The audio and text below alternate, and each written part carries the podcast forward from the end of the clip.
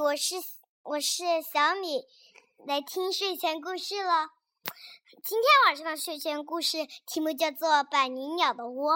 百灵妈妈在鹿场上筑了窝，窝很快就让摇曳的稻谷遮住了。百灵鸟在窝里下了小小的蛋，把蛋埋在柔软的松糖底下，不让它受凉。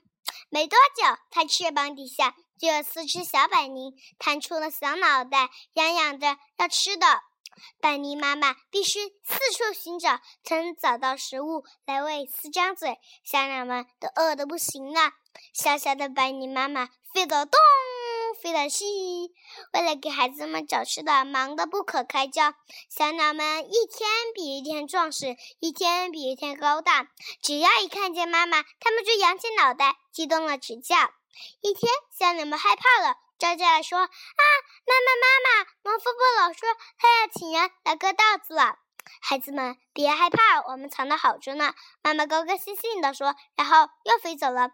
第二天晚上，小第二天小鸟们又跟妈妈说了这件事。啊，妈妈，妈妈，农夫伯老说他他要请人来割稻子了。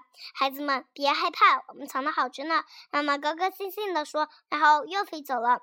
第二天晚上，小鸟们一起叫起了：“啊，妈妈，妈妈！”农夫伯老说：“他明天就要来亲自割稻子了。”果然，第二天一大早，农夫伯老就来了。他卷着袖子，肩上扛着镰刀来割稻子。小白泥鸟们奋力拍起翅膀，飞走了。好了，今天的故事就讲到这里，晚安。